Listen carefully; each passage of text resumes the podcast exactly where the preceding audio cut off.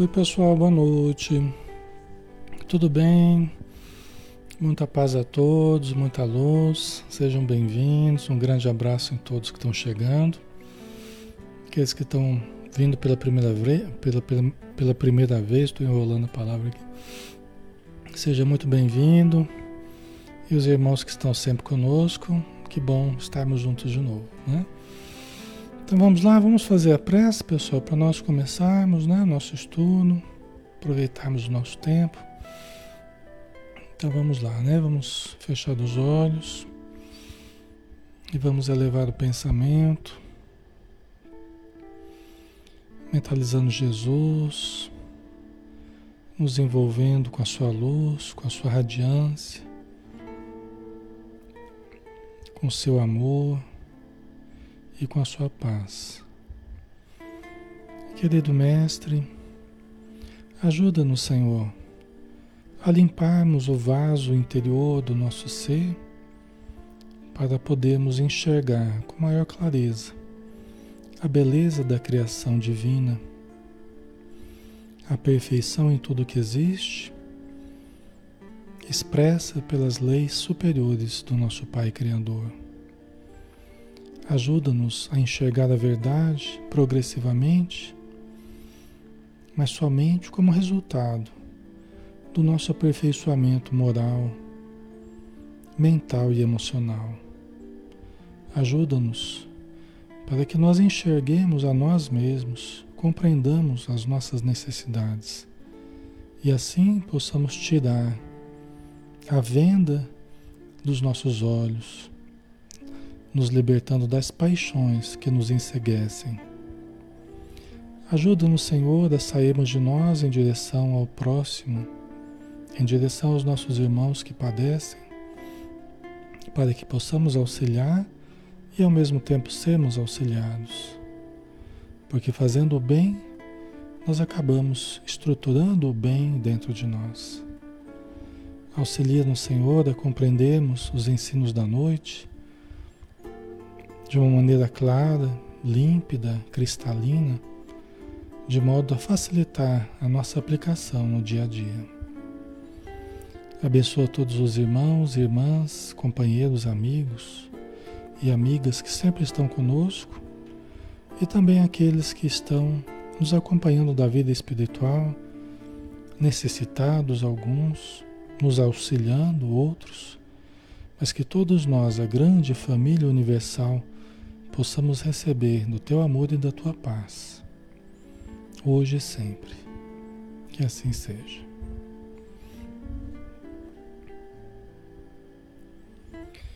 Muito bem, pessoal. Novamente, boa noite. Vamos estudar. Meu nome é Alexandre Camargo. Falo aqui de Campina Grande, em nome da Sociedade Espírita Maria de Nazaré. Nós estamos fazendo estudo, né? Todos os dias das, das segunda a sábado, às 8 horas, às 20 horas, aqui na página Espiritismo Brasil Chico Xavier. Tá? Se você não segue ainda a página, passe a seguir, curta lá a página, né? Seja um seguidor e você vai receber as notificações dos estudos que são realizados, tá? Todas as noites, então, a gente está por aqui. Hoje nós temos o estudo do livro Paulo Estevão, nós estamos no 36 dia de estudo, é uma obra de Emmanuel, através de Chico Xavier, né, falando da vida de São Paulo. E nós estamos na parte segunda, capítulo 5, Lutas pelo Evangelho. Então, se vocês recordarem, nós, nós estamos no momento em que, em que Paulo de Tarso e Barnabé eles estão voltando de uma viagem de anos que eles fizeram, né? Para uma extensa região, é, principalmente a região da Turquia, né? mas as imediações ali. É, inclusive a Turquia tem muitos registros né, da presença de, de Paulo de Tarso, tal, tem muitos registros históricos ali, né? Bem interessante. Mas eles estavam voltando dessa viagem, né? uma viagem que eles ficaram anos divulgando o Evangelho de Jesus. Então criaram várias igrejas em muitas cidades, cidadezinhas, né? E aí eles estão retornando à cidade de Antioquia, de onde eles partiram, né? Da igreja de Antioquia, onde eles eram trabalhadores ativos, tá? Lembrando que naquela época não tinha os meios de comunicação que nós temos hoje, era só carta. Então a comunicação entre ele e as igrejas ali era bastante difícil. Né? Então o pessoal acho que praticamente não sabia como é que tinha sido a viagem. Então, então agora é que ele vai poder contar, né? Certo? Então vamos lá. Paulo e Barnabé foram recebidos em Antioquia com grande alegria geral, com, com grande alegria geral da comunidade. Logo perceberam que a harmonia na igreja não era mais a mesma. A influência judaizante estava agora dividindo os novos cristãos. Parte desejava manter o ritual da circuncisão e os demais não. Bom, então vamos lá. Primeiramente, a alegria das pessoas, dos trabalhadores da igreja, ao terem de volta dois dos mais valorosos, né? Barnabé era praticamente o líder da igreja de Antioquia. Quando eles saíram, quando eles saíram para a viagem, Barnabé que era o dirigente ali da igreja, né? E o Saulo, um grande trabalhador da igreja, só que durante a viagem o Saulo foi mostrando tão, tão, tão grandes recursos que o Barnabé foi cedendo a liderança da, da, da expedição para Paulo de Tarso. Então, praticamente, eles voltavam agora. Paulo tinha uma, uma certa ascendência agora sobre Barnabé, né? Mas eram dois grandes trabalhadores, né? Que voltavam à igreja. Só que chegando a igreja de Antioquia, o que que eles, com o que, que eles se depararam? A igreja não era mais a mesma. Né? Havia muita harmonia na igreja antes, haviam até fenômenos mediúnicos maravilhosos de voz direta, em que eles ouviam as vozes dos espíritos em determinados momentos, tamanha harmonia que havia entre, todo, entre todos os trabalhadores. Agora que eles voltaram, o que, que eles encontraram? eles encontraram o grupo dividido.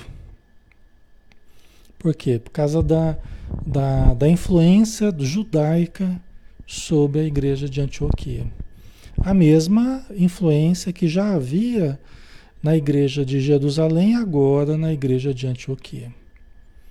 Né, a igreja de Antioquia antes estava liberta dessas influências mais fortes do judaísmo. Né? Porque os judeus queriam, porque queriam colocar os rituais deles dentro da igreja cristã.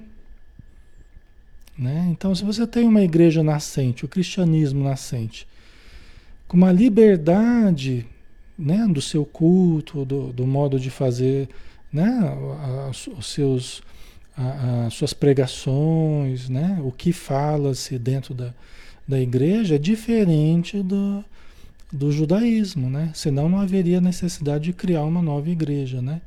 Uma nova religião. Então, era justamente para ser diferente, né? E eles estavam querendo reproduzir dentro da igreja cristã os mesmos rituais. Da... E o ponto central, por incrível que pareça, o ponto central era a circuncisão. Porque os judeus achavam que é, somente as pessoas circuncidadas que é aquela operação de fumosa, né? É, tira a pelezinha do, do pênis da, do, do, homem, né? E, e, só os homens é que tinham direito a, a participar dos, dos, cultos judaicos, né? Então, é, tinha que se fazer a circuncisão para a pessoa ter maior clareza. Eles achavam que a pessoa ia ter maior clareza espiritual, maior lucidez espiritual, porque teria feito a circuncisão. A gente respeita o modo de pensar, mas a gente não concorda, né? E nem na época, nem Paulo de Tarso concordava com isso na época, né? Então ele lutava pela liberdade de todos aqueles que eh, se vinculassem à igreja cristã, não precisassem passar pela circuncisão. Além do que é um ritual sangrento, né? Então, eh, era uma luta Hoje a gente pode não valorizar muito isso, né? A gente pode achar, ah, mas que bobagem. Então... Mas foi uma luta. Né? E o capítulo aqui chama Luta pelo Evangelho. É, não é isso? Ó? Lutas pelo Evangelho, o nome do capítulo. Tá? Hoje a gente pega o Evangelho na mão, né? E folheia, aquela delícia, né? A gente estuda facilmente. mas quantas lutas existiram para que nós tivéssemos acesso e chegasse a mensagem de Jesus até hoje para nós. É, então, essa divisão entre cristianismo e judaísmo era fundamental. Paulo de Tarso estava certíssimo, né? Era, precisa, era preciso cuidar mesmo, né? Mas então, é, ele chegado na igreja de Antioquia e estava... Muitos estavam rigorosos querendo o ritual da circuncisão. E os outros não. Muitos vinham das frentes, muitos eram israelitas, né? muitos eram é, de Israel, muitos eram já de uma linhagem israelita. Outros eram de outros lugares, tinham vindo de outros lugares, não eram judeus, não eram israelitas. Né? Esses eram tratados com desprezo, por incrível que pareça, né? mesmo dentro do, dos trabalhadores do, do, das linhas cristãs. Né?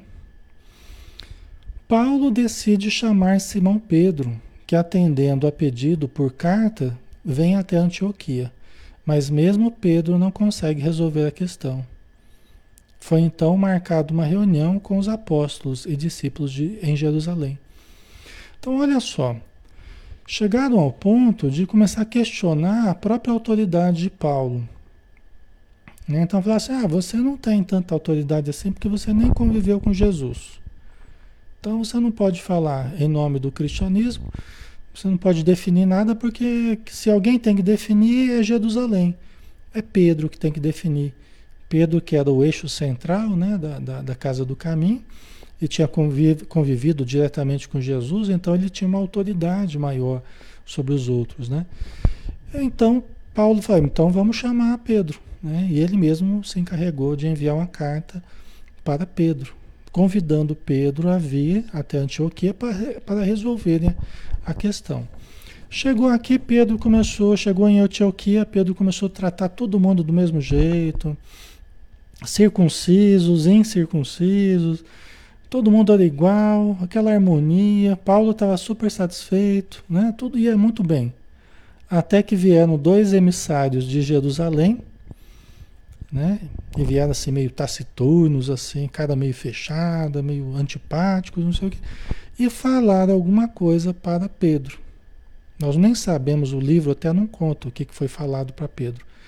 Esses dois emissários de Jerusalém falaram alguma coisa para Pedro. E a partir dali Pedro mudou completamente. Já não aceitava mais o convite das pessoas que, né, dos gentios, né, das pessoas que não eram israelitas, né? Já começou a fazer diferença entre uns e outros. Aí Paulo começou a ficar doido, né? Paulo ficou com muita raiva, né? E aí uma, o Paulo estava fazendo uma, uma, uma pregação que era uma espécie de preparação para depois Pedro fazer uma palestra, né? No, no culto deles, né? E Paulo começou a falar e falar e tudo ia muito bem. De repente, ele fala assim: olha, nós não conseguimos compreender a atitude de Pedro. E começou a falar né, a respeito da atitude de Pedro, da mudança quando vieram os, quando vieram os emissários de Jerusalém. E começou a falar na hora da palestra ali. Começou a falar da atitude de Pedro. E Pedro só ouvindo, né? E todo mundo assim, lívido, né? Todo mundo preocupado. Né? Todo mundo preocupado porque Barnabé estava assim, Paulo, o que, que você está fazendo, né? Aquela tensão no ar. Diz Emmanuel, é, diz Emmanuel que foi um momento que passou até meio desapercebido no, nos Atos dos Apóstolos, não foi, não foi colocado de uma maneira mais ampla, assim, mas foi um momento em que a igreja cristã ela correu um sério risco. Né? Talvez foi um dos momentos do maior risco da igreja cristã. Né? Devido às divisões, devido ao, ao trauma que poderia ter causado isso aí. Né? E aí é, estabeleceu-se uma discussão, era uma palestra, já pensou? Virou uma discussão ali no meio do salão. Né? E, e Paulo continuou falando verdades ácidas né? a respeito do comportamento de Pedro e tal. Né? E aí Até que chegou uma hora que a discussão estava acesa e Pedro se levantou, muito sereno, e falou: Olha, se eu ofendi a vocês, se eu prejudiquei de alguma forma, eu peço sinceras desculpas, né? É, me coloco à disposição do julgamento de vocês. Né? Deus sabe quantas dificuldades, quantos defeitos eu tenho. Eu sou daqueles que negou o próprio mestre, né? então ele falou com muita humildade e tal. Né? E coloco-me à disposição para o julgamento de vocês, né? Mas tudo com muita, muita serenidade, né, Pedro, né? E aí desarmou todo mundo, né? Desarmou. Inclusive Pedro que ia fazer a palestra, ele falou assim, eu peço agora que o nosso irmão Paulo continue a exposição, né? Quer dizer, até se absteve de fazer a palestra depois e colocou na mão de Paulo de continuar. Aí Paulo lá deu uma improvisada lá e, e acabou se, se saindo bem. Né? Teve que voltar para o campo doutrinário, porque ele tinha saído totalmente do, do campo doutrinário. Né? Mas são momentos assim difíceis, né? Mas graças a Deus pela presença de espírito de, de Pedro, a serenidade dele, conseguiu se manter ali a coesão. Depois eles conversaram, Barnabé, Paulo, Pedro, né? Eles conversaram e combinaram uma reunião em Jerusalém em que eles pudessem debater o assunto da circuncisão, tal, né? Aí acabou saindo, a situação acabou sendo desarmada, mas pela serenidade de Pedro, que se é uma pessoa com defeitos, como qualquer pessoa, né? Era uma pessoa também muito valorosa, né?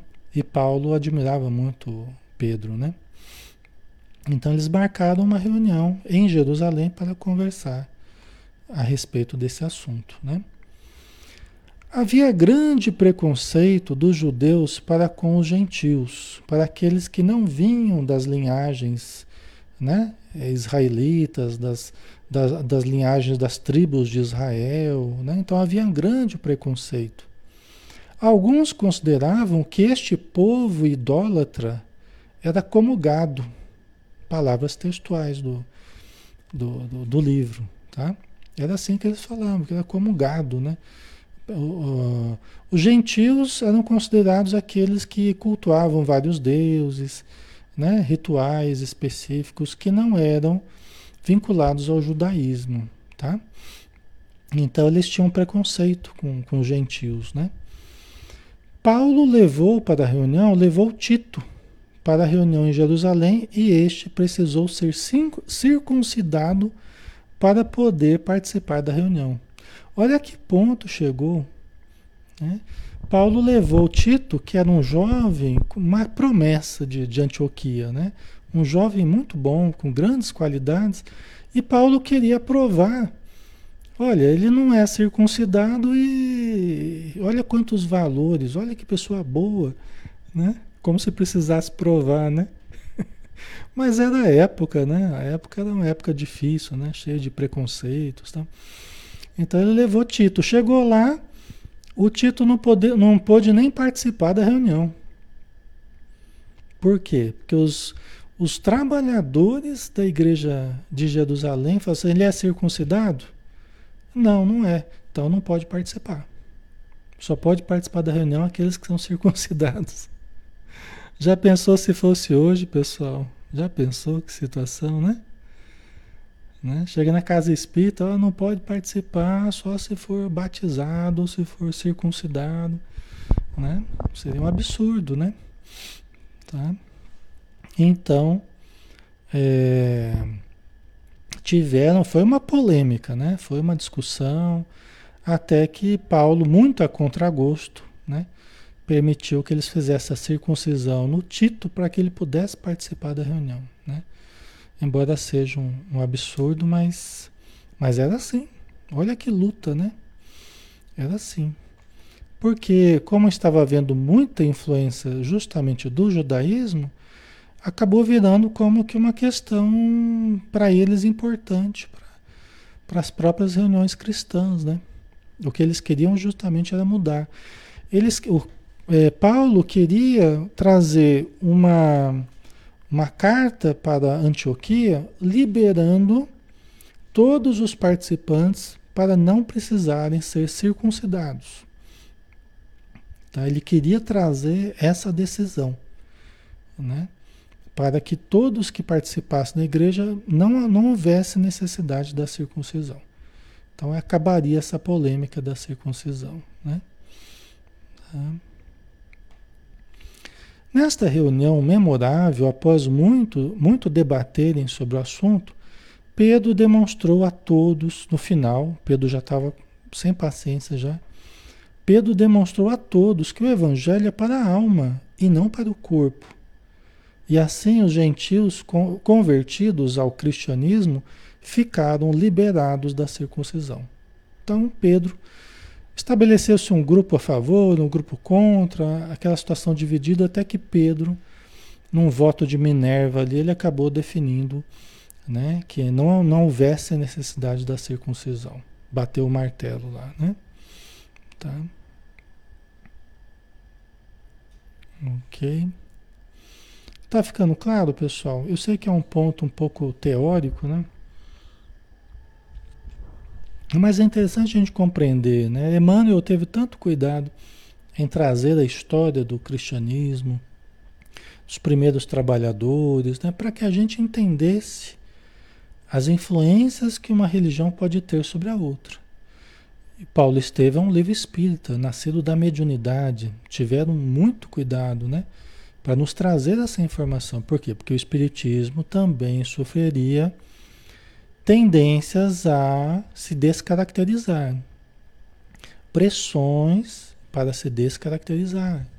Entendeu? Então, essa, essa é a moral da história. O que, que interessa para nós aqui? O que interessa, na verdade, é isso.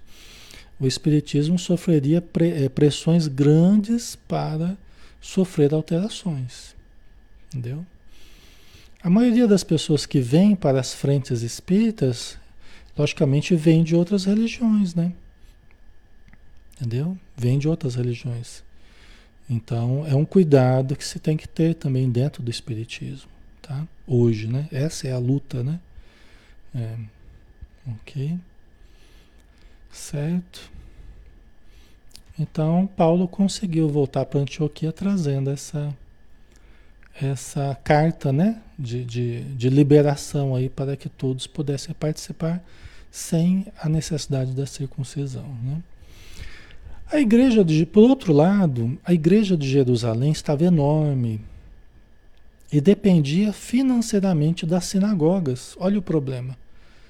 Se por um lado o cristianismo precisava de liberdade para se estruturar enquanto religião, né? Por outro lado, ele dependia muito das sinagogas, né? do dinheiro do, do, do, dos judeus.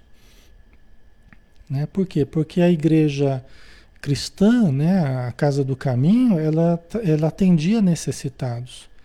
Então, o tempo todo chegando doentes, paralíticos, é, é, alienados, idosos, crianças abandonadas, né, crianças órfãs. Então, é, crescia muito, né? então precisava de recursos. Então aí estava o dilema. Por um lado, precisava de liberdade, para o outro, estava preso à influência do judaísmo pela necessidade financeira. Né? Por isso a influência judaizante era tão forte, diz Emmanuel. Né? Assim ficou resolvido que Paulo iria recolher valores nas suas viagens para a igreja máter de Jerusalém, enquanto viajava em pregação pelas novas comunidades fundadas por ele e por Barnabé.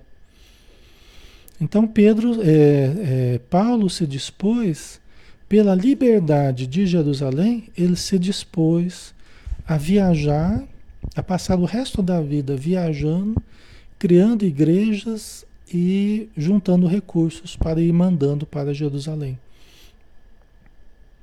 Né? Olha que, que disposição de Paulo, né? Que desprendimento, que renúncia, né?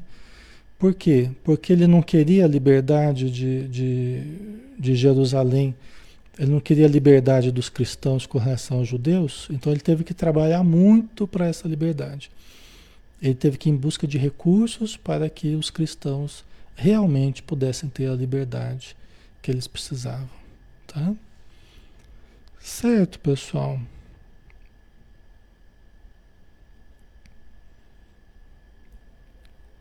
Ok, tá fazendo sentido para vocês, né? Hoje a gente usufrui o resultado de tudo isso. A Maricel, só hoje descobriu o que significa a palavra circuncisão. Por exemplo, pois é, é a operação de fumose, né? Conhecida operação de fumose hoje.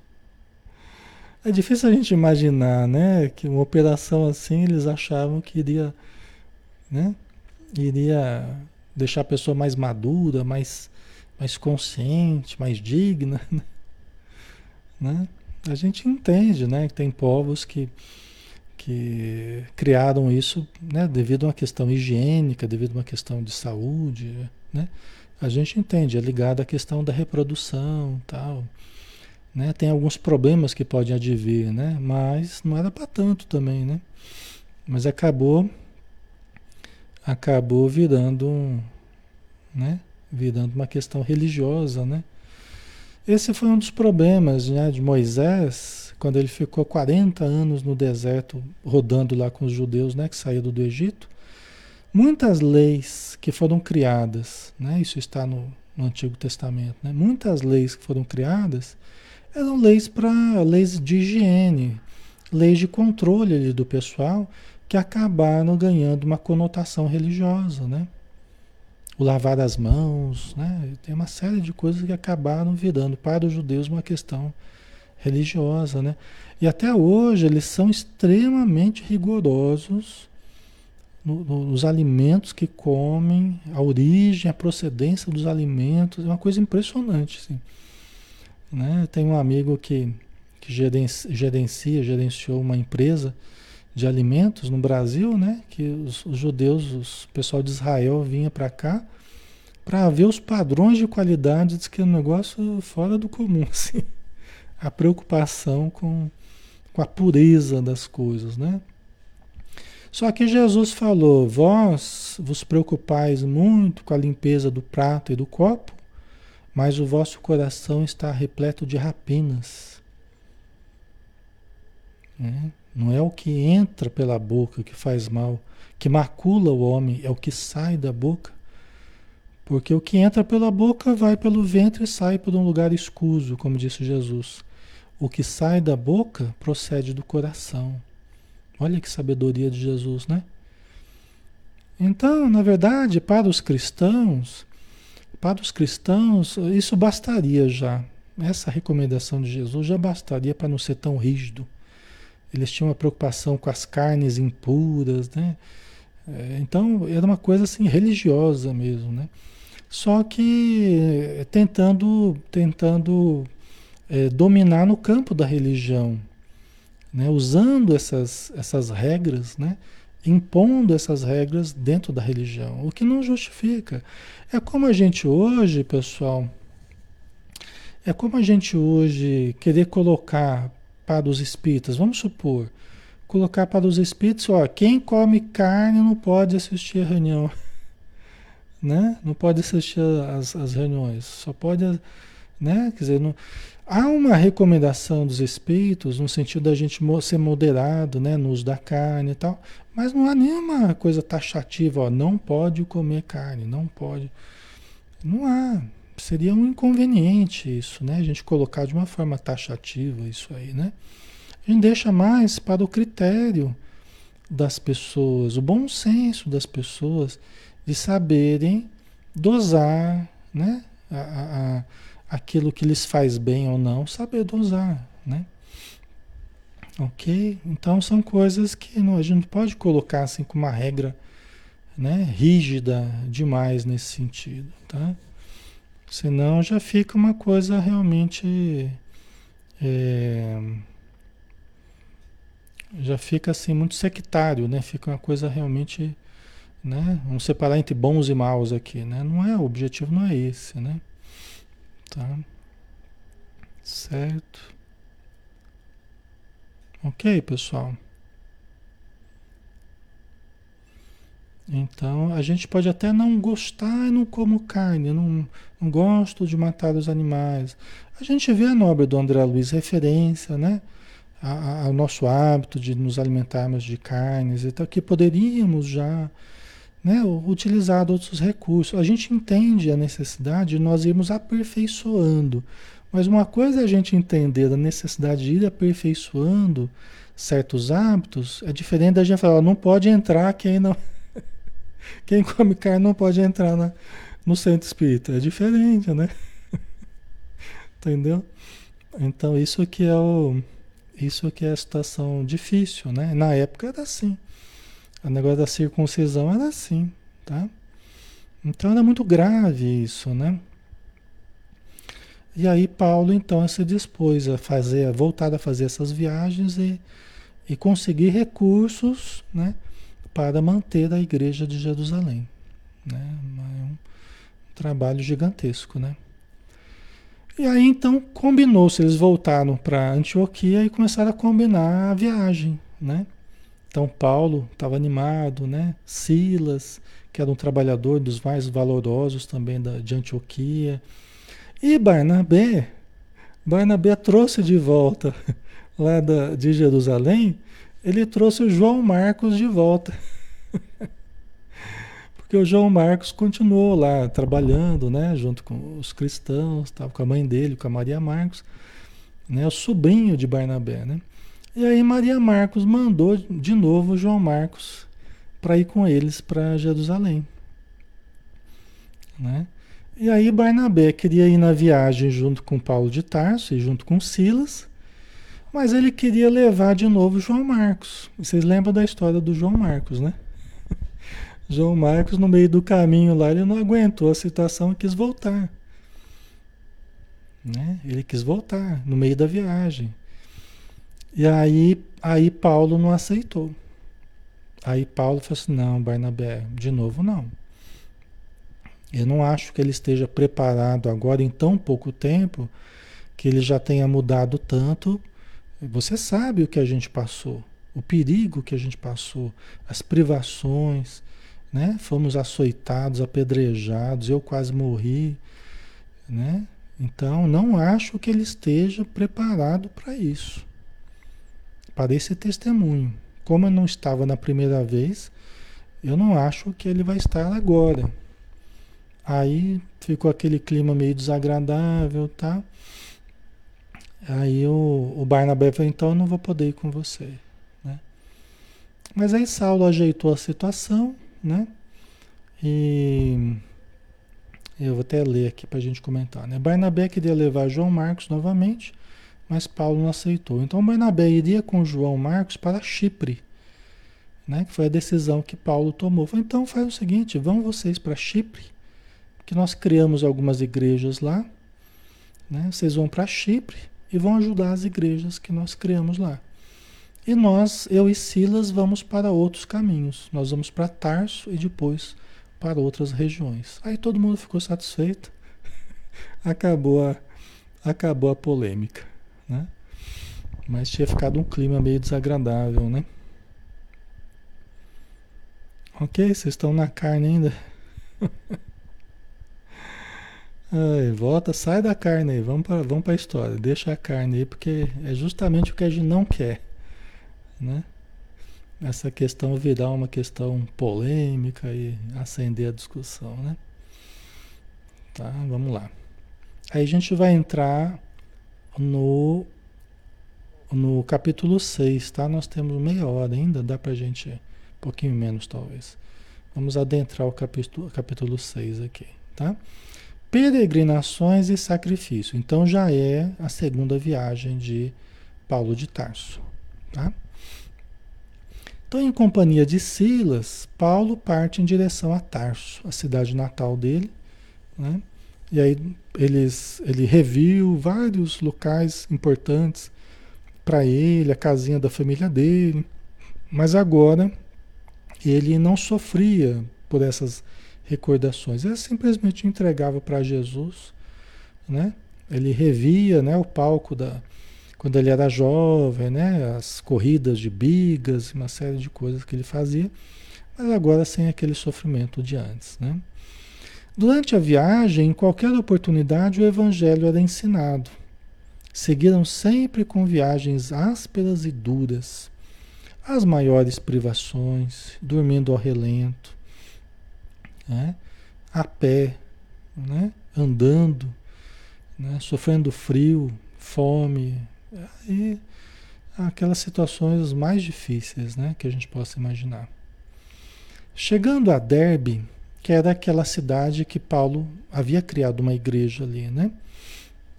Chegando a Derbe, reencontrar a comunidade cristã fundada por Paulo e Barnabé, onde o jovem filho de Eunice, Timóteo, era um novo pregador que espalhava a boa nova e fazia curas em nome de Jesus.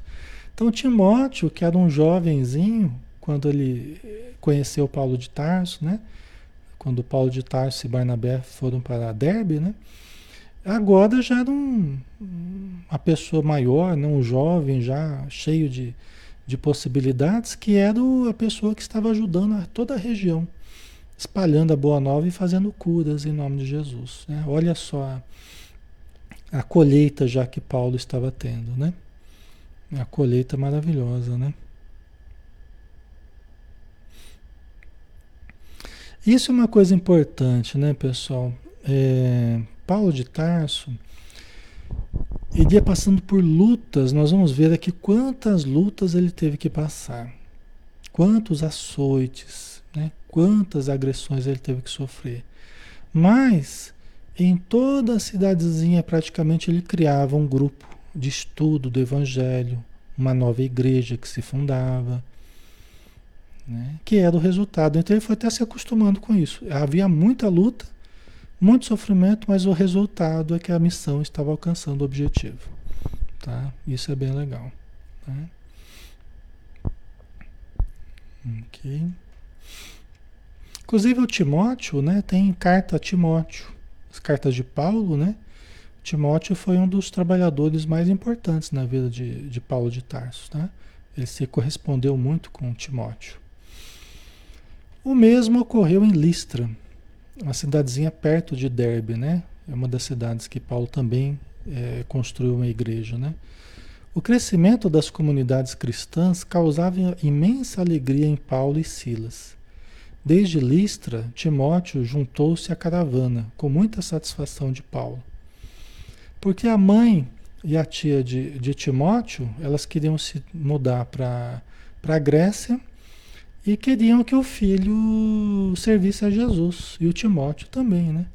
Então ele se incorporou à caravana, né? Ele foi junto com com, com Paulo e Silas, tá?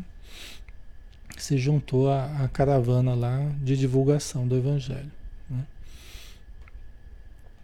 A voz de Estevão, sempre ao lado de Paulo, indica que devem seguir adiante pregando em novas cidades. Paulo, em alguns momentos, ele ouvia, ele ouvia uma voz falando para ele: "Vamos mais adiante. Continuemos pregando o evangelho a outros povos." Ele achava que era o próprio Jesus que estava falando com ele. Mas diz Emmanuel que era a voz de Estevão em nome de Jesus.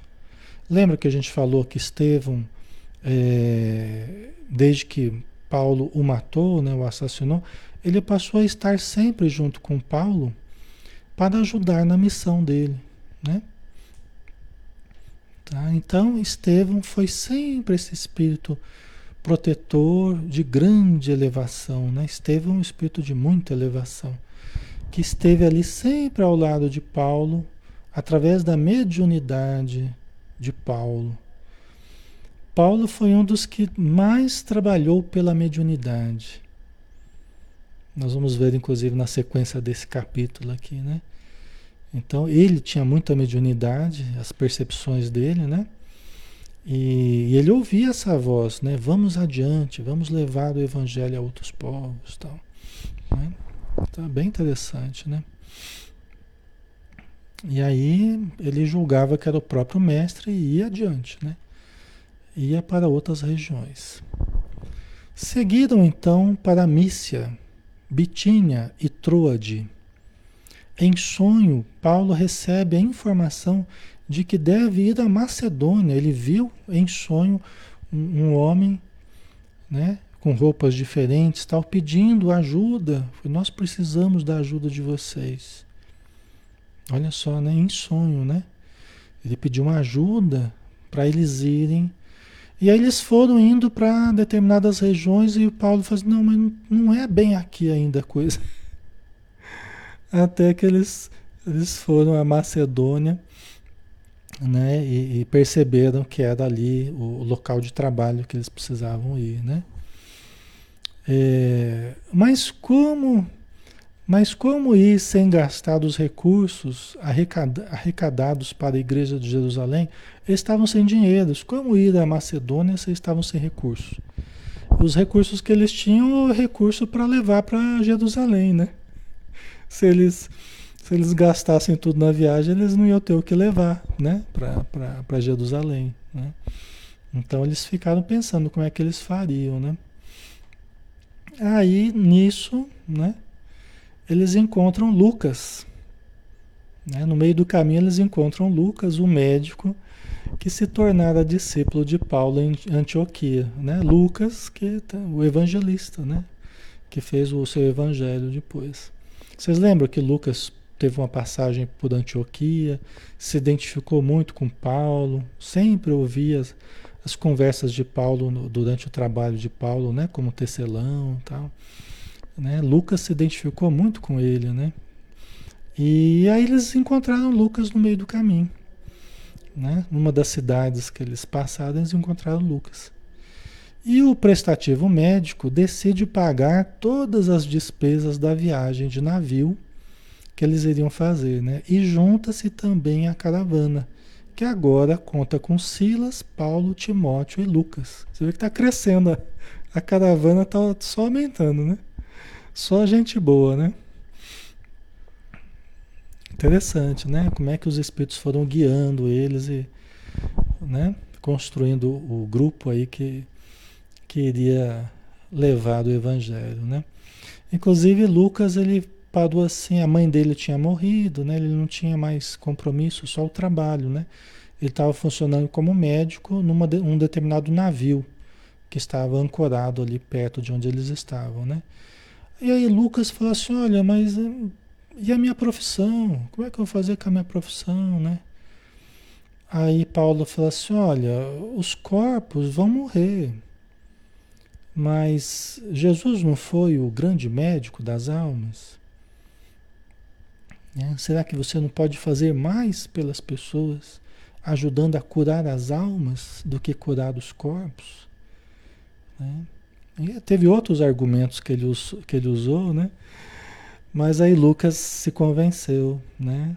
É, Lucas aceitou o argumento de, de Paulo e, e, e se transformou realmente num médico de almas, né? Um médico de almas. Até tem um livro muito bonito, né? Que é um livro de Taylor Caldwell, né? Se eu não me engano. O Lucano, né? Que é a vida de São Lucas. Um livro Maravilhoso. Minha avó gostava muito desse livro. Ela era apaixonada por esse livro. Ela já desencarnada, era espírita também, pessoa maravilhosa. Mas ela gostava muito desse livro de, de Lucas, né? Então eles formaram o grupo aí, né? E seguiram viagem de navio, né? É, lógico, né? Durante a viagem, Paulo é, pregou o tempo todo Fez muitos amigos os tripulantes do navio, o comandante gostava muito de ouvir, de ouvir Paulo falar, né? Paulo era uma, uma presença extremamente vibrante, né? Comunicativo, um bem-humorado, tal. Transformava todas as ocasiões e oportunidades de falar do evangelho, né? Era um exemplo, né? Desembarcando os missionários decidem dividir-se em duas duplas para espalharem mais rapidamente as sementes da Boa Nova. Lucas e Timóteo iriam por um caminho e Silas e Paulo por outro. Ao final da jornada se encontrariam em Tessalônica. Né? Então se separaram para produzir mais. Né? Em Felipes, Paulo funda uma igreja que ocupa espaço especial em seu coração, onde encontra apenas mulheres e crianças orando. Né? Eles até quando viram, haviam, haviam, eles não tinham nem templos, eles não tinham templos nenhum, nem sinagoga, nem nada. Era apenas uma ruína em plena natureza, uma, uma ruína, umas pedras em ruína, né?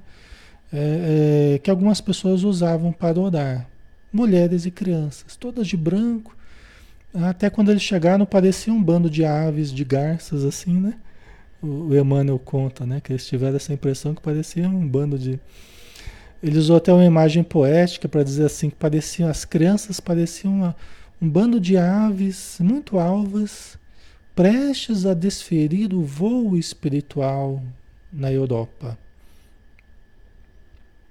Né? E talvez tenham feito isso mesmo, né? Tenham entrado em contato com o Evangelho e depois desferido o seu voo, cada qual com seus compromissos, né? Eram crianças ali que estavam, né? Mulheres e crianças. Lembra-se então que no momento do Calvário apenas elas estavam ao lado do Messias, as mulheres. Lógico que João também, né? João era o único do, dos discípulos ali que estava ali junto.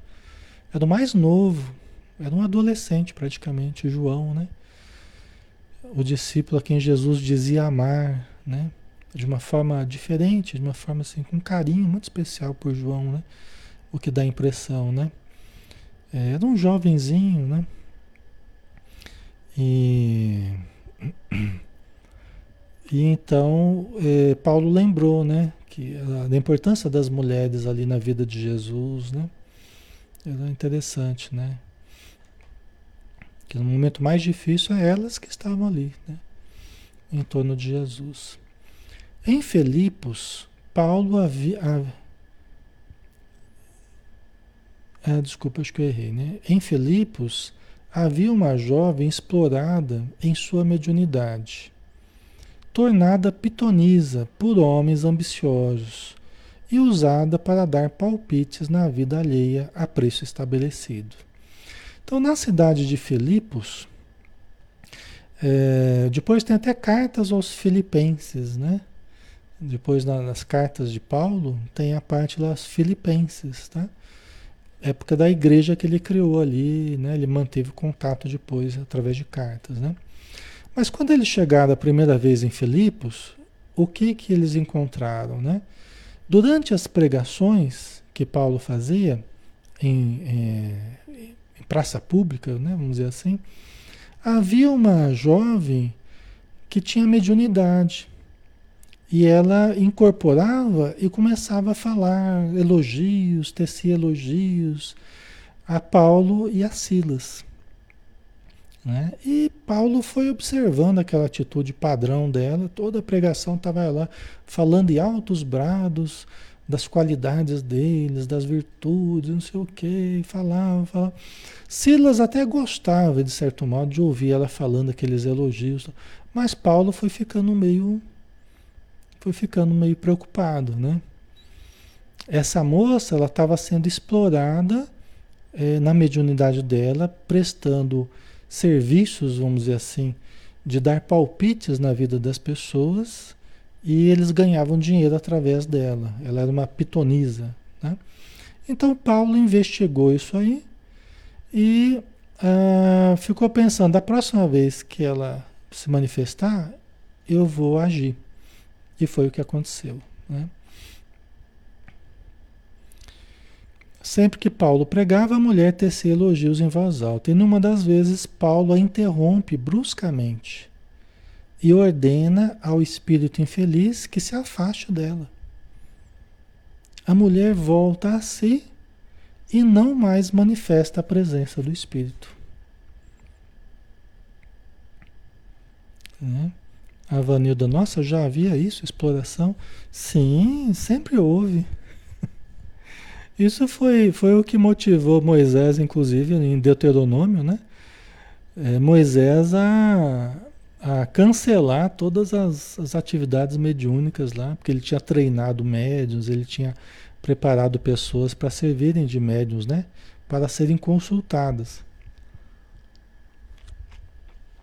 E aí foi tanta decepção que Moisés teve, porque ele viu um mau uso tão grande da mediunidade, que ele, ele cancelou o pedido. Ele proibiu. Isso é, é por isso está essa proibição de Moisés em Deuteronômio, né? De entrar em contato com as forças transcendentes, né? Digamos assim, para a gente resumir aqui, né? E aí ele reservou, ele deixou reservado para o conselho dos anciãos. Esse contato seria feito apenas no conselho dos anciãos, não mais aberto à população. Porque começou a vir gente de toda parte para consultar, mas só era consulta só baseada em questões materiais, questões absolutamente é, possíveis de serem resolvidas pelas próprias pessoas, não precisava usar os espíritos para isso. E nem são espíritos elevados que se prestam a esse comércio de baixo nível, né? Então ele cancelou, né? Só que dois mil anos depois, mais, né? Mais de dois mil anos, né? Quando veio Jesus, aí Jesus conversou com o próprio Moisés, né? Moisés praticamente materializado ali no Monte Tabor na frente de Pedro, Tiago e João. Como que Jesus estava refazendo, né? estava reformulando essa orientação que Moisés tinha dado, né? permitindo novamente o contato com aqueles que já se foram. Né? E Jesus fez isso o tempo todo, né? Tratando obsediados, né? os chamados endemoniados né? do Evangelho. Tá? Então Jesus meio que reconfigurou essa, essa orientação atualizou isso aí de uma forma mais, mais ampla, né? Tá? E aí então o Paulo interrompeu a mulher e, e pediu para o espírito se afastar. Né? E a mulher então, desligada do espírito, ela voltou a si e não mais incorporava aquela presença. Né? Para ela, a princípio foi bom, né? Para o pessoal que explorava já isso vai dar uma confusão ainda, né? Então vamos lá, vamos, vamos na sequência aqui. Aí depois que Paulo parou a sua pregação e saiu daquela situação, né, da mulher que estava que estava influenciada, né? Silas questiona Paulo sobre a pitonisa. Então Silas pergunta assim: acaso não falava ela do nome de Deus? Sua propaganda não seria para nós valioso auxílio? O questionamento do Silas, né? Ah, mas ela não estava falando em nome de Deus, que Deus tinha enviado a gente aqui para ajudar e tal, né? Aí, aí Paulo respondeu para ele, né? Aquele espírito poderia falar em Deus, mas não vinha de Deus. Que fizemos para receber elogios? Dia e noite estamos lutando contra as imperfeições de nossa alma. Não ignoras como vive em batalha com o espinho dos desejos inferiores. Isso Paulo de Tarso falando. É, você não ignora como eu vivo em batalha com o espinho dos desejos inferiores. Porque ele era homem, né? não tinha casado, tinha seus desejos também. A questão da, da virtude não é você não ter desejos, é você aprender a lidar com eles. Né? Então, Paulo teve uma vida de sacrifícios, uma vida de resignação, né? privações, mas ele tinha desejos que ele precisava administrar. Entendeu? Ele precisava administrar. Então ele analisou a situação deles, né? É, dele, de, de Silas, né? Será que a gente está com essa bola toda para ficar assim recebendo elogios? Né? Então é por isso que ele desconfiou, né? Aí ele continua explicando para Silas: seria justo aceitarmos títulos imerecidos? Quando o mestre rejeitou o qualificativo de bom, porque quando o jovem rico se aproximou de Jesus, falou: Bom mestre, né? Aí Jesus falou assim: Por que me chamais bom? Bom somente Pai, somente Deus. Somente Deus o é. Né? Então você vê, você vê Paulo, né? Seria justo aceitarmos títulos imerecidos quando o mestre rejeitou o qualificativo de bom? Né? Olha que interessante, né? Porque é muito fácil a gente se deixar inebriar pelo ego, né? É muito fácil a gente se deixar deslumbrar, né? Por alguém que fale alguma coisa elogiosa para a gente é muito fácil. É uma das coisas mais escorregadias que existe, pessoal. Você se deixar inebriar pelo ego. Não é? É, é uma das, uma das armadilhas que mais pegam os trabalhadores do bem é começar a ficar inebriado pelo ego. É, isso é uma coisa muito comum, né? Aí o Paulo continua dizendo, né? Claro que se aquele espírito viesse de Jesus, outras seriam suas palavras. Estimularia nosso esforço, compreendendo nossas fraquezas.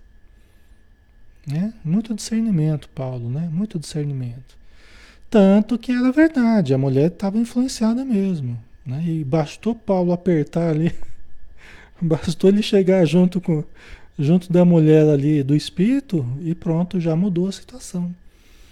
Né? Ele realmente conseguiu libertar, a princípio, né? libertar o espírito daquela, daquela senhora, daquela médium. Né? Então, isso mostrou que ele tinha razão no, no, no, nos cuidados dele. Né? Assim como nós precisamos tomar cuidado também no nosso dia a dia. Né? Silas impressionou-se com os esclarecimentos mais que justos de Paulo. Né? Aqui eu só resumi, no texto lá está tá bem mais detalhado a argumentação dele e tal, né? Mas dando a entender suas dificuldades para os compreender integralmente, acrescentou, Silas questionou mais uma vez, né? Todavia, será um incidente uma lição para não entretermos relações com o plano invisível? Olha que interessante, né? O questionamento do Silas. Mas será então, Paulo, que isso aí é, uma, é uma, um alerta para a gente não entrar em contato com o plano invisível? Com, com os espíritos, né? Ok? Plano invisível, né? E muita gente já fica preocupada. Não, isso é um sinal para não mexer com essas coisas. O espiritismo ficar mexendo com essas coisas não está certo. Né? Mas na época, né? Será que não há um alerta para para a gente não mexer com o plano invisível, né? A gente não ter relações com o plano invisível. Aí vamos ver a resposta de, de Paulo, né? Como pudeste chegar a semelhante conclusão? Respondeu o ex-rabino muito admirado, né? Até porque Paulo, ele era, a mediunidade para ele era uma coisa muito comum, né? A gente acabou de falar sobre isso, ele ouvia, né? Ele viu Jesus, ele ouvia Estevão falar perto dele, né? Aí ele continua: o cristianismo sem o profetismo seria um corpo sem alma. Se fecharmos a porta de comunicação com a esfera do mestre, como receber seus ensinos? Né? Infelizmente foi o que aconteceu, né? historicamente, né? à medida que, que as preocupações é, com, com mais a questão prática das religiões, não com a questão da elevação das religiões, né? As questões financeiras, poder temporal, quando essas coisas foram aparecendo nas fileiras cristãs, né? É, o contato com a lei foi sendo, foi sendo coibido. Tá? Você vê como é que funciona a coisa. Na própria igreja de Antioquia, que ocorriam fenômenos, tamanha harmonia, quando, quando as discussões começaram a se acender, devido à questão da, da, da circuncisão, né? Quando a harmonia começou a desfazer, os próprios fenômenos foram deixando de acontecer. É. Então é assim, historicamente foi o que aconteceu. À medida que, a, que o materialismo começou a imperar na religião que deveria cuidar principalmente do espírito, né? do contato, conservar a pureza da mediunidade, das intenções. Né? Você vê, Paulo não, não aceitava viver da religião. Né? Ele, todo lugar que ele ia, trabalhava, ele vivia ali do trabalho dele como tecelão. Era um ponto de, honra, uma questão de honra. Né? Ele não aceitava. Então, assim, essa pureza de intenção, né? A religião como uma coisa pura, santa, como uma coisa elevada, né? Mas na medida que nós fomos perdendo isso, embora alguns missionários de Jesus, alguns servidores de Jesus, toda a história eles, eles tentaram resgatar nas fileiras cristãs, eles tentaram resgatar essa pureza, mas com muita dificuldade e sem muito sucesso. Né? Hoje o Espiritismo, o que, que ele vem? Ele vem propor, ele vem propor justamente um resgate da mensagem cristã. Por isso um livro como esse de Paulo Estevam, há dois mil anos, e tantos outros livros, Ave Cristo, né? vem tentar resgatar a pureza do cristianismo. Entendeu? Então traz a lembrança daqueles que viveram os primeiros momentos do cristianismo para a gente entender como era. Né? Certo? Ok, pessoal? Tá fazendo sentido para vocês? Tá? Então Paulo fala, ó, cristianismo sem o profetismo, profetismo não entendamos aqui, né? A, a, capacidade de profetizar é um, uma das possibilidades mediúnicas, né? Mas hoje nós sabemos que são várias, né? Evidência, clareaudiência, né? psicografia, na própria oratória, né? Na psicofonia, tantos, tantos recursos, né? Tá? Então, se nós fecharmos essa porta de comunicação com a esfera de Jesus, com a dimensão do Mestre, como receber dos seus ensinos? Richard Simonetti, que foi um grande trabalhador dentro do Espiritismo, né? Uma vez ela fez uma palestra na nossa casa espírita e ele falava assim, fez uma palestra sobre mediunidade. Ele falou, a mediunidade é o sagrado no Espiritismo. A mediunidade é o sagrado no Espiritismo. Por quê? Porque é o que tem de mais sagrado, né? Por quê? Porque é o, é o contato com a esfera invisível. Contato através do qual veio justamente o Espiritismo. Né? O Espiritismo surgiu desse contato. De tão importante que é, né? foi justamente desse contato que Allan Kardec nos trouxe a sua mensagem. Né? A mensagem dos Espíritos né? para todos nós. Ele organizou esse contato, é, questionou os Espíritos, né? Então é extremamente importante, né? Por isso que mesmo dentro do Espiritismo há correntes, há irmãos que querem deixar a mediunidade de lado. Não, não precisa de mediunidade não, não precisa de reunião mediúnica não. Entendeu? Então, sutilmente você vê novamente as forças tentando se estruturar para novamente fechar o contato com o invisível. Às vezes, casa espírita que não tem mais nem reunião mediúnica. Né? Atendimento aos, aos, aos obsediados, ixi, isso aí dá mais trabalho do que ajuda, né? No pensamento de alguns. Né? Atender a obsessores, não, obsessor vai. Obsessor vai, vai, vai para outro planeta. Por que, que eu vou ficar atendendo obsessor se o obsessor vai para outro planeta? Eu não vou perder tempo atendendo obsessor, não. Falta de caridade, né? Tá? Então tudo isso está rolando, pessoal. Né? Então na época a, a, a igreja já estava sofrendo pressões para não ter mais contato com, com o plano espiritual. Né? Mas hoje o Espiritismo também sofre essas pressões. Tá? Nós precisamos ter muito cuidado né? o patrimônio que nós temos, a oportunidade. Quantos de vocês aqui com mediunidade? Quantos de vocês aqui estão precisando, inclusive, trabalhar com a mediunidade, né? Quantos de vocês estão ansiando poder voltar para a casa espírita para poder dar um novo impulso aí para o estudo e prática de vocês, né? E precisa mesmo, tá? Precisa para a gente ficar bem, para ajudar os espíritos, socorrer dos necessitados do plano espiritual. Quantos estão desencarnando, não é? Nessa pandemia aí, nós precisamos ajudar assim que for possível, porque é lógico que a gente precisa preservar a vida para poder ajudar, inclusive, né? Senão a gente vai ser mais um a dar trabalho no plano espiritual, tá? Então, esse é o paralelo que a gente pode fazer, né? É o paralelo das pressões que eles sofreram no passado e é, as pressões que a gente sofre hoje. Tá? Entendendo isso que Paulo falou aqui, né? O cristianismo sem o profetismo, sem a mediunidade, vamos pensar, né? Seria um corpo sem alma. E até ele fala, né? É, não sei se eu coloquei aqui. Ah, aqui, ele coloca, só para a gente finalizar aqui, né?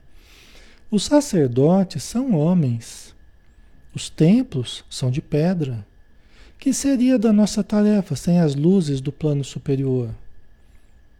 Ninguém poderá fechar as portas que nos comunicam com o céu. Palavras de Paulo de Tarso.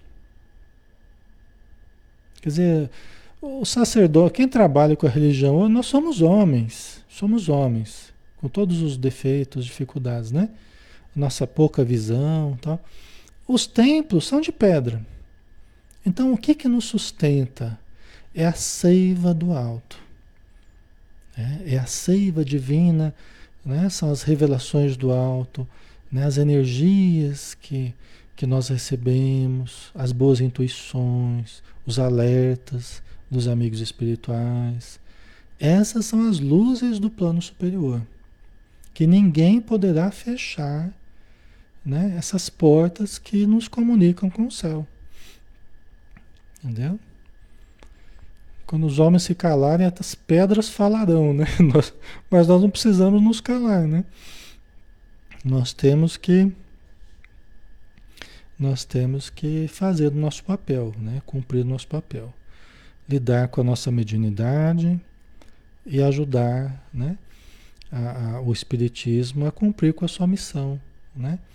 consoladora, né, desobsessiva, né, transformadora dos hábitos, da melhora da, dos corações, tá? Ok? Certo, pessoal? Então tá bom, finalizamos por hoje. Nós temos é, estamos já no horário, né? Então, guardemos essa, essas lições, né, de Paulo de Tarso, tão importantes para nós, né? Então, vamos fazer a nossa prece, né, agradecendo então a espiritualidade, agradecendo ao próprio Paulo de Tarso, agradecendo a Emmanuel, né, que são seres que estão trabalhando ainda por todos nós, estão trabalhando pela humanidade, em algum lugar do universo, nós não sabemos exatamente qual, mas são seres reais que nos ajudam ainda. Obrigado, Senhor Jesus, por mais uma noite iluminada, pelos teus ensinos e pela vivência desses irmãos tão abnegados. Que possamos aproveitar no nosso dia a dia, consolidando o nosso eu renovado, consolidando o eu novo, consolidando a nossa atitude nova perante a vida e perante o próprio Espiritismo e as oportunidades de fazermos o bem. Muito obrigado, Senhor, e dispensa-nos na tua paz. Que assim seja. Muito bem, pessoal. Obrigado pela presença de vocês. Amanhã a gente tem o livro Ser Consciente, tá? De Joana de Ângeles. Aí a gente vai estar aqui novamente às 20 horas ok? Então, um abraço, fiquem com Deus e até a próxima.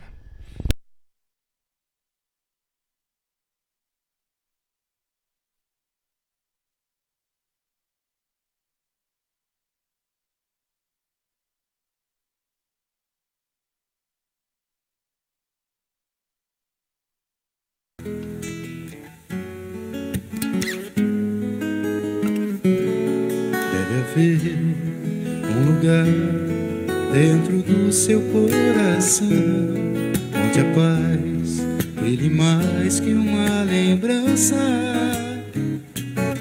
Sem a luz que ela traz, já nem se consegue mais encontrar o caminho da esperança. Sinta, chega o tempo de enxugar o pranto dos homens, se fazendo irmão, se fazendo irmão, estendendo a mão. Só o amor muda o que já se fez e a força da da paz, junta todos outra vez. Venha, já é hora de acender a chama da vida e fazer a terra inteira feliz.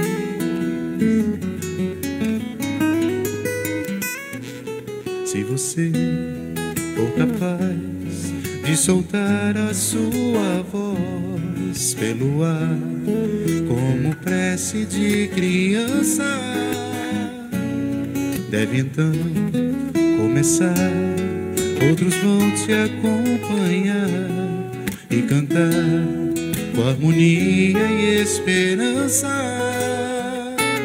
Deixe que esse canto lave o pranto do mundo para trazer perdão, para trazer perdão e dividir o pão. Só o amor muda o que já se fez e a força da paz junta todos outra vez. Venha, já é hora de acender a chama da vida e fazer a terra inteira feliz.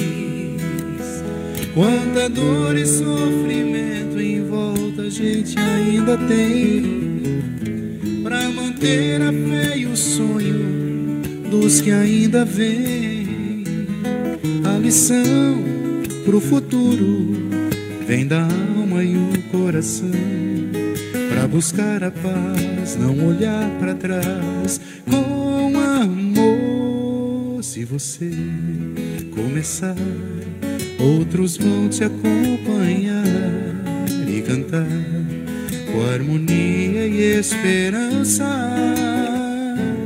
Deixe que esse canto Lave o pranto do mundo para trazer perdão, para trazer perdão e dividir o pão.